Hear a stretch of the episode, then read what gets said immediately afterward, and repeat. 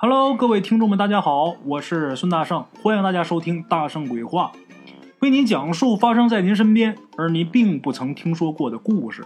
每天晚上，《大圣鬼话》与您不见不散。各位听众们，大家好，大圣来了啊！咱们今天这个故事啊，开头比较特殊。今天咱们这个故事的开头啊，得从一场雨说起。这场雨下的比较奇怪，为什么呢？因为这场雨啊。只在咱们今天这个故事当中出事的那个工地上下了，就是只有这工地下雨，周围都没有下雨。这件事情后来呀，在工地的人也跟周围的居民核实了一下具体的情况，周围所有的居民都不知道那天晚上下过一场雨。哎，除此之外。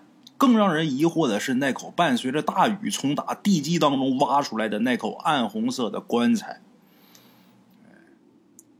挖出来一口大棺材，暗红色的。其实，在工地上挖出什么乱七八糟的东西啊，也不是什么稀罕事挖出棺材、挖出尸骨，甚至说文物，都是很常见的事但是，那天晚上挖出来的那口棺材啊，不简单。为什么它跟普通的棺材不一样？一般普通的棺材，要么就是一口棺材，规格稍微高一点的，外边有个石骨啊，或者是普通的棺材已经烂的没剩多少了，棺材渣子、棺材板子、棺材碎片，一般都是这样。但是这口棺材啊，它那八个棺材角上分别是拴着八条铁链子，大铁链子。这八条铁链子紧紧的是伸到地下，而且。在这个棺材的正面，还用古文呐写了一个特别鲜红的大字，一个“地”字，天地的“地”。咱们今天这个故事当中的主人公老黄，老黄大叔是开挖掘机的。这时候把这棺材给掏出来之后，就有人问老黄大叔：“大叔，这棺材怎么还有铁链子呢？”眼前这个画面给人的第一反应就是这些铁链啊，估计是为了起到控制这个棺材的作用。老黄一看这情况，这事儿不简单呐，赶紧通知工头吧，不是自己能做主的了，让工头来处理吧。就这么的，老黄就给工头打了个电话，但是这会儿是晚上，工头呢在 KTV 里边唱歌呢。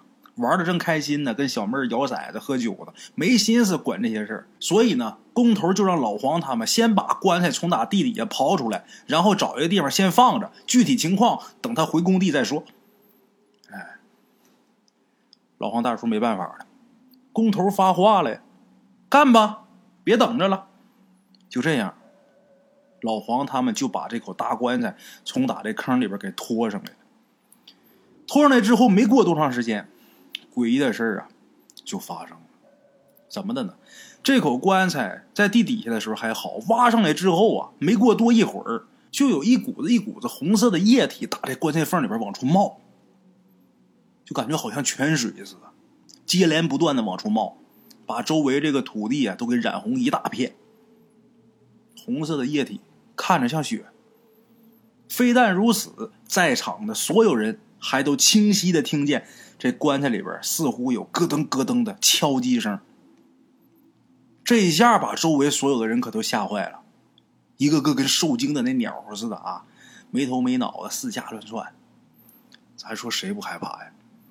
首先黑天雨夜，再一个挖着一口棺材，这棺材看外表长得就那么恐怖，这会儿往出冒洪水，感觉好好像是冒血，里边还有动静敲棺材的。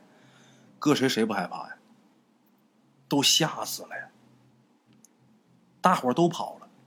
过了能有几分钟之后啊，大伙发现棺材这边啊没动静，敲棺材的动静停了。这会儿就有好多人问老黄：“老黄，现在咋整？”为什么有事问老黄呢？第一呀，这老黄岁数大，工作经验比较足。另外一个。由于老黄岁数大，还很稳重，他跟这个工头的关系啊，相比较其他工人呐，要更好一点。这工头啊，很器重这个老黄。工头不在的时候，基本上工地上的事就老黄说了算。所以大伙都问他：“老黄，现在咋整？这玩意儿不对劲儿。老黄说：“咋整？我哪知道咋整啊？先撂着吧。工头不是说了吗？明天等他回来再说嘛。先撂着。”就这么着，所有的工人呐，放下手里的活各自就回去了。当天夜里呢，也没有再发生什么稀奇古怪的事儿啊。但是发生了这种事儿，谁都没敢睡觉，心里边都膈应啊。整个晚上，所有工地上的人眼睛都瞪多大。第一是不敢睡，第二也睡不着，心突突。第二天清晨的时候，这个工地上，有一个工人出去上厕所。出去上厕所的时候，回来的时候嚎叫着回来的。大伙问他怎么回事他就指着外边，眼睛瞪多大，说不出来话。大伙赶紧就都出去看去。这会儿发现啊。在昨天晚上挖出来的那口暗红色的棺材前面，躺着六个人。等靠近才发现，这六个人呢都死了，而且这六个人就是昨天晚上打坑里边把这棺材给拖上来的那六个人。这会儿浑身上下一点血色没有，肢体僵硬，都死了。工地上从来没出过这么大的事一下死了六个人。倒是平时啊，之前老黄也经历过工地上有出意外死人的时候，但也没见过一下不知道什么原因死六个，吓坏了。打电话报警，打电话给工头，打电话给这个幺二零。等幺二零到了，警察也到了，这个大夫一看就说：“这人早就都已经死了。”这你们不能给我打电话，得给殡仪馆打电话了。就这么的，幺二零又走了，这出了命案了，啊！惊动了警方，可就不单单是处理这六个尸体的事儿，还有这口棺材。这口棺材也成了重大的关注对象。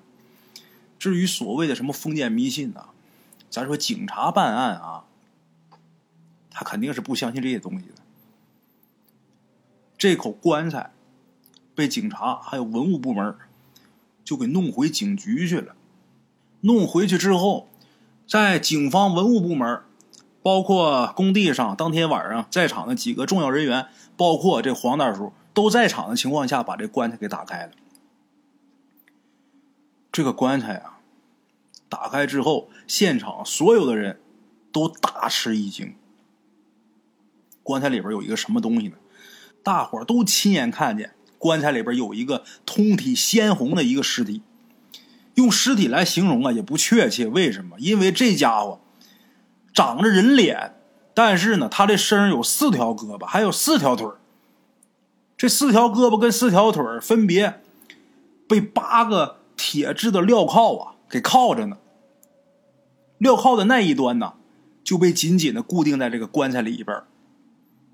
这个东西啊。打开的时候还是鲜红的，但是这棺材盖开了没多一会儿，这玩意儿就开始变黑，然后慢慢慢慢就腐烂了。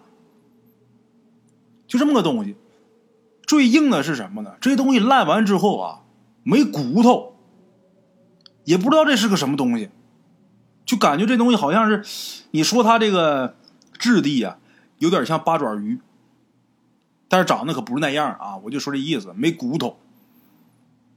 浑身鲜红的，长着人脸，还不是人头，没头发，浑身溜光，全都烂完之后，什么都没剩，也不知道这到底是个什么东西。这家伙这个脸呐，这个面目啊，还特别狰狞，没有嘴，哎，在这个额头这个位置，脑门这个地方。还刻着一个跟棺材正面一模一样的一个红色的古文“天地”的“地”字。这家伙估计在挖出来之前还活着呢。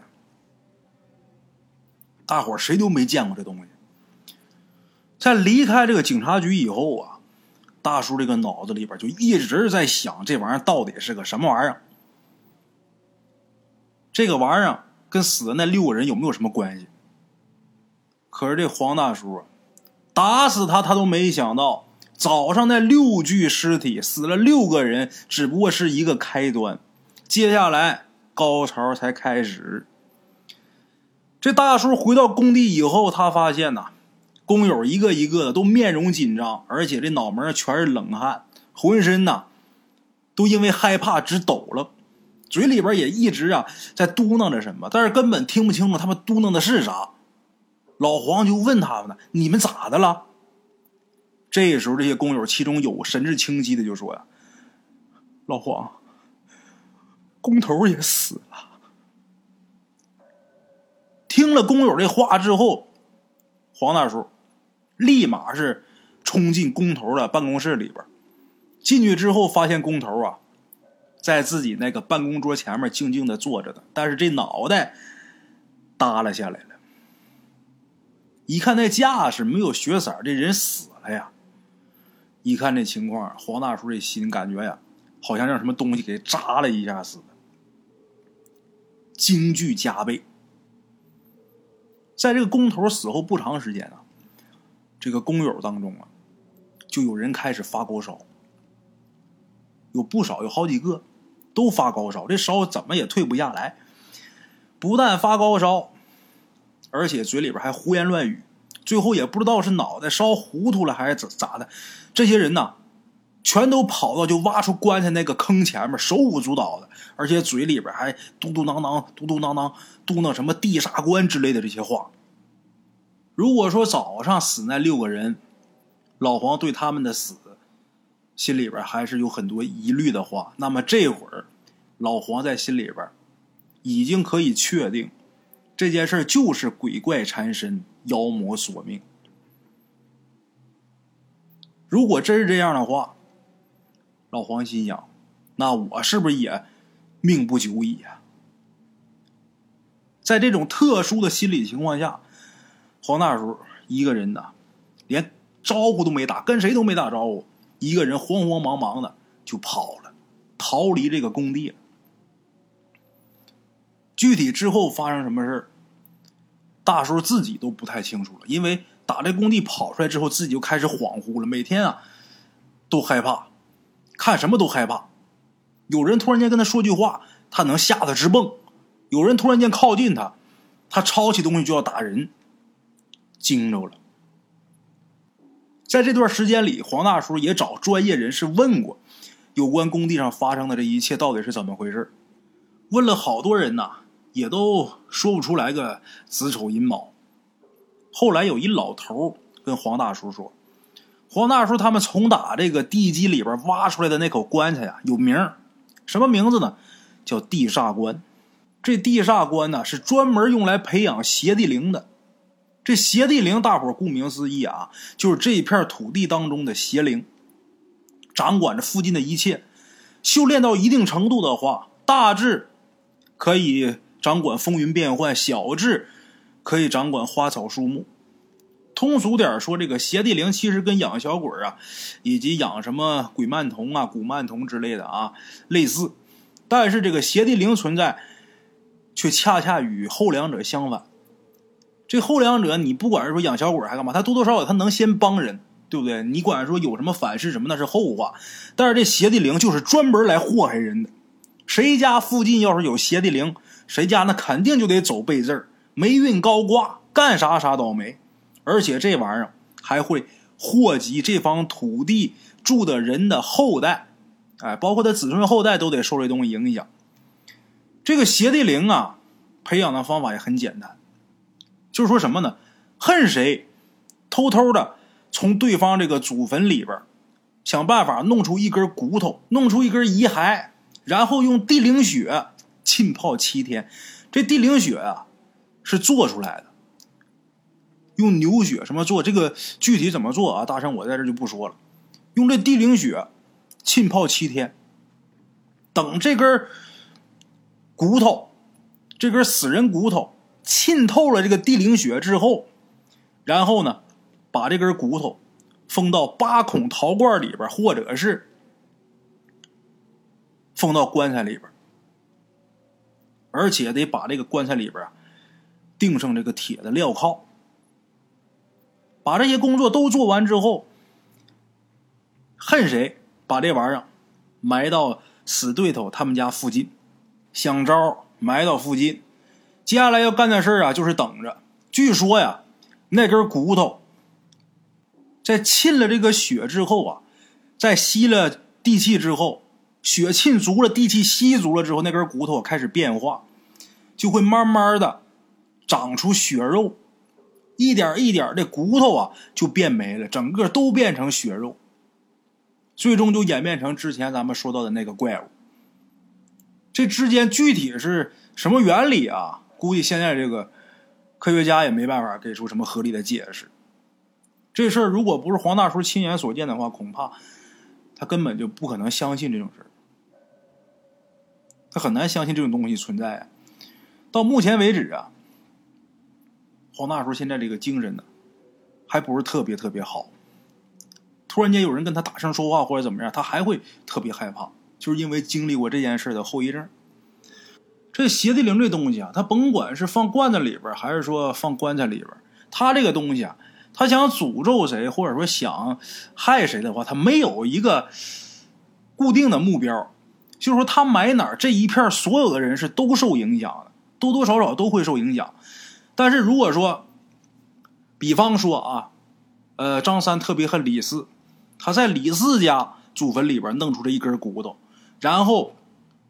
制成这个邪地灵，埋到李四家这个附近之后啊，对李四的影响是最大的。旁边人虽然也会受到波及，但是肯定李四是最严重的。周围其他人呢，小则诸事不顺，大则家破人亡。咱再说说出事的这个工地啊，这工地因为啊挖出这么个东西，挖出来之后这工地就停工了，因为又死了那么多人嘛。这事儿啊。在这座城市里边闹的是人尽皆知，所以说这工地就停了，开发商也不继续干了。你说这地方没法再干了，你就是即便啊，你继续干不出什么事把楼盖起来，谁他妈敢买这儿的楼啊？咱甭说那几口棺材，就是工地上死那么些人，那也受不了啊。这开发商赔大发了，买那块地皮，那开发商可没少花钱呢。那块地皮现在啊，往出拍呢，往出拍，就直到现在。都没人敢买。看来做生意的啊，多多少少对这方面都是相信的，尤其是买卖做的大的，越大他越信这个，不敢贸然的去动。那么说，这个故事的真实性到底有多少？这个事儿啊，大圣我也不敢确定，因为这东西大圣我没接触过，咱也没见过。可这个东西啊，故事里边所提到的这个邪地灵。在古书里边确实是有记载，这个东西在现代它到底是存不存在啊？这个我就不得而知了。但是我相信啊，这种东西肯定会有的。为什么？因为只要有人的地方就有江湖，有江湖就有人心险恶，有了人心险恶，就有这些害人的东西。他只要知道方法的话，就没准儿两家有深仇大恨的。他在别的方面。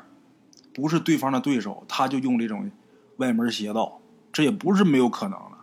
我就见过，那就两边恨的那都不行不行的了，甚至说还是亲戚的，达到恨不得把对方给撕碎了，然后扔哪儿去喂狗去，那才痛快。那如果说真是那种情况下啊，他要知道这种方法，他能不用吗？哎，不好说。好了啊，今天咱们这故事可能短点。今天是周六啊，这故事可能稍微短点，因为待会儿大圣打算再直播一会儿，所以咱们今天呢就录这一个得了。明天同一时间啊，咱再接着聊。